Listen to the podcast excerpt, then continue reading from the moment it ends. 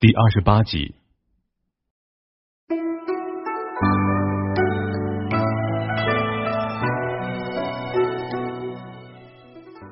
李广呢，见弘治皇帝喜欢听曲，喜欢射箭，便劝弘治皇帝在万岁山建造鱼秀亭，用作听曲射箭之用。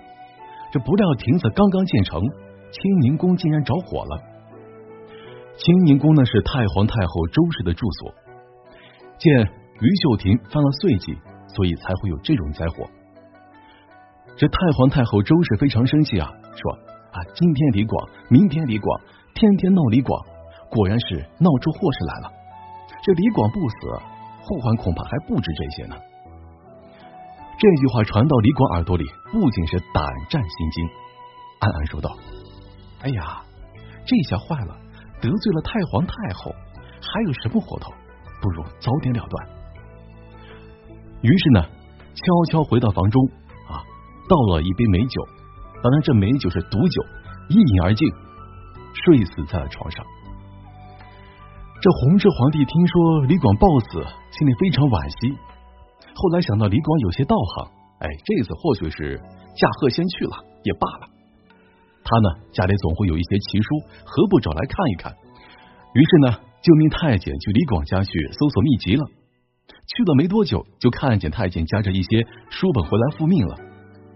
弘治皇帝非常高兴，展开一看，哎呀，并不是什么服食炼气的方法，而是有一些出入往来的账目，而其中呢，有些某日某文官赠送多少担的黄米，某日某武官赠了多少担的白米啊，核算下来，黄米、白米大概有几千万担。弘治皇帝不仅诧异起来。就质问左右：“这李广家有多少张吃饭的嘴啊？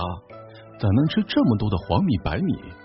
况且听说李广家的面积不大，这么多的黄白米怎么储存呢？”而左右太监回答道：“万岁爷有所不知，这都是李广的银语。黄米呢就是黄金，白米呢就是白银。”弘治皇帝听到这话，不仅大怒道。原来如此，这李广欺瞒着朕，私下收受贿赂，文武百官更是无耻，真是可恶至极。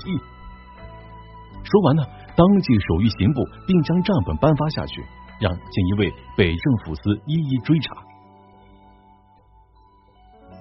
李广之死，连坐是三边总督王悦。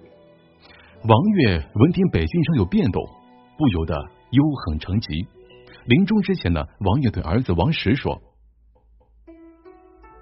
儿啊，当年为父做了一个梦，先帝天顺皇帝对为父说，得三星宝剑者，文官封伯。果然呢，我们建立了奇功，为父被封伯了。你虽是我的儿子，但不是个帅才。为父估计皇帝念在我们父子的功劳上，不会对你怎么样。”但也不可埋没了三星宝剑这个好东西。今后啊，如果遇到胸怀大志的文官，你一定要将这三星宝剑赠给他。说完呢，王悦死于甘州。李广当权的时候呢，声势显赫，大臣们没有一个不和他来往的。而听到这消息之后呢，自然是个个惊心，只好去找张皇后的弟弟。寿宁侯张鹤龄黑压压的跪了一地啊，求他到弘治皇帝面前说情。张鹤龄起初不肯答应，无奈官员们跪着不起，只好亲自给皇宫写信，托张皇后从旁劝解。张皇后委婉劝了弘治皇帝很久，才算了事。而此事之后呢，弘治皇帝顿时觉悟，开始亲贤臣，远小人。三边总督王悦已死。弘治皇帝特召秦弘接替他的职务。这秦弘上任之后呢，练壮士，兴屯田，声名号令，士气大振。弘治皇帝又任马文生为兵部尚书，刘大夏为户部尚书。马文生在班练中老成持重，所作所为均以社稷为重。刘大夏呢，曾是广东布政使，因治河有方，颇有功绩。而这次提拔之后呢，经朝廷一再催促，才肯上任。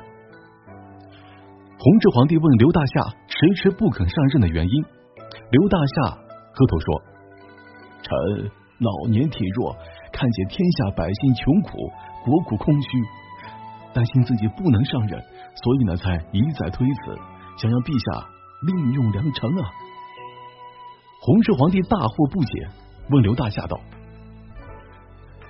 从古至今，征面赋税都有规定，没听说过会让百姓是穷困潦倒的道理啊。”刘大夏答道：“陛下所见是常理，其实呢并无常志。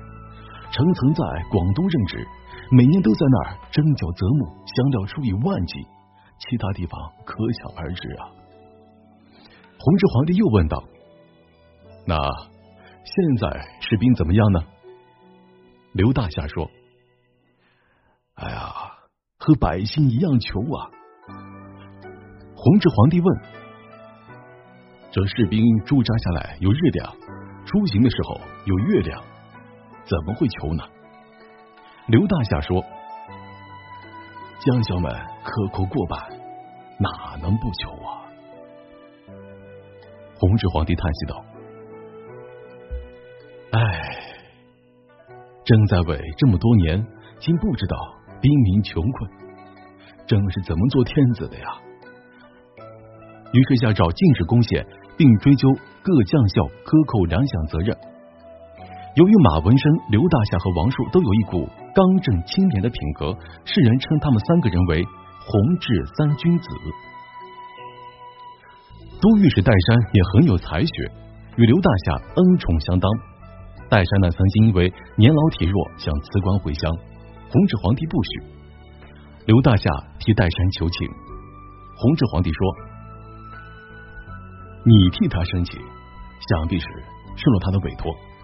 这就像是主人挽留客人，主人呢情真意切的时候，客人都会勉为其难的留下来。戴金却不念朕的情谊。”稍留一阵都不可吗？刘大夏听了磕头代谢，出来告诉戴山。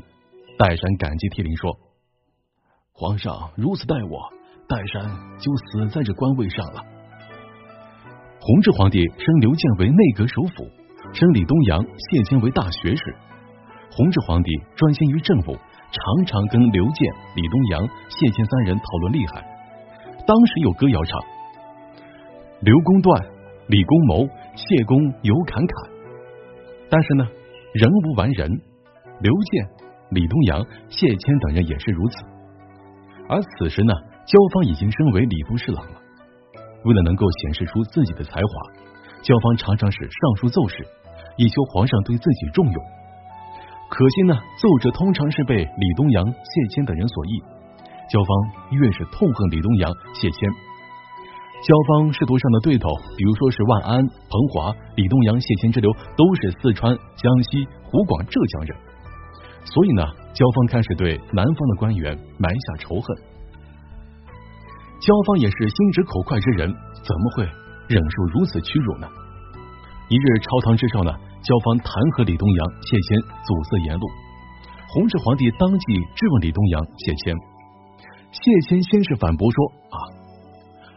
这全国大大小小的奏章，甚至百姓给皇帝提出的建议，都由通政使司汇总，司礼监呈报皇帝过目，再交由内阁，内阁负责草拟处理意见，再由司礼监把意见呈报给皇上批准。要说内阁阻塞言路，从程序看是不合理的。李东阳明白宰相肚里能撑船，如果这个时候打击交方，势必为皇帝和官僚所看不起。于是呢。李东阳奏道：“臣与焦大人同朝为官多年，虽然呢以前讥笑过焦大人，但臣以为焦大人是勤于政务之人，绝不会阻塞言路。内阁草拟处理意见，不可能把所有大臣的意见全部采纳。成想呢，与焦大人的误会可能就在这里吧。”这谢谦、李东阳二人所说倒是实情。弘治皇帝又问内阁刘建。刘建呢是学问博大精深、心胸开阔之人，以天下为己任，敢于仗义直言。刘建上前奏道：“臣与李大人、谢大人焦大人都曾为翰林院为官，臣知道焦大人的才华和品性，能够在翰林院担任侍讲学士的哪个没有才华的？焦大人年少家贫，行乞为生，能够担任侍郎已是不简单。当然，他还可以担任更高的官职。凭借焦大人的才能呢，做成的职位也是绰绰有余啊。焦大人弹劾李大人、谢大人，并不是刻薄，而是相互鞭策和鼓励。以直抱怨是孔子的气质，刚正不阿是孟子的品质。我们这些儒家子弟就是以直抱怨，刚正不阿。刘建的为人，朝中上下都十分信服。弘治皇帝更是信任有加，所奏无不采纳。弘治皇帝当即勉励李东阳、谢谦二人勤政，同时升焦芳为礼部尚书。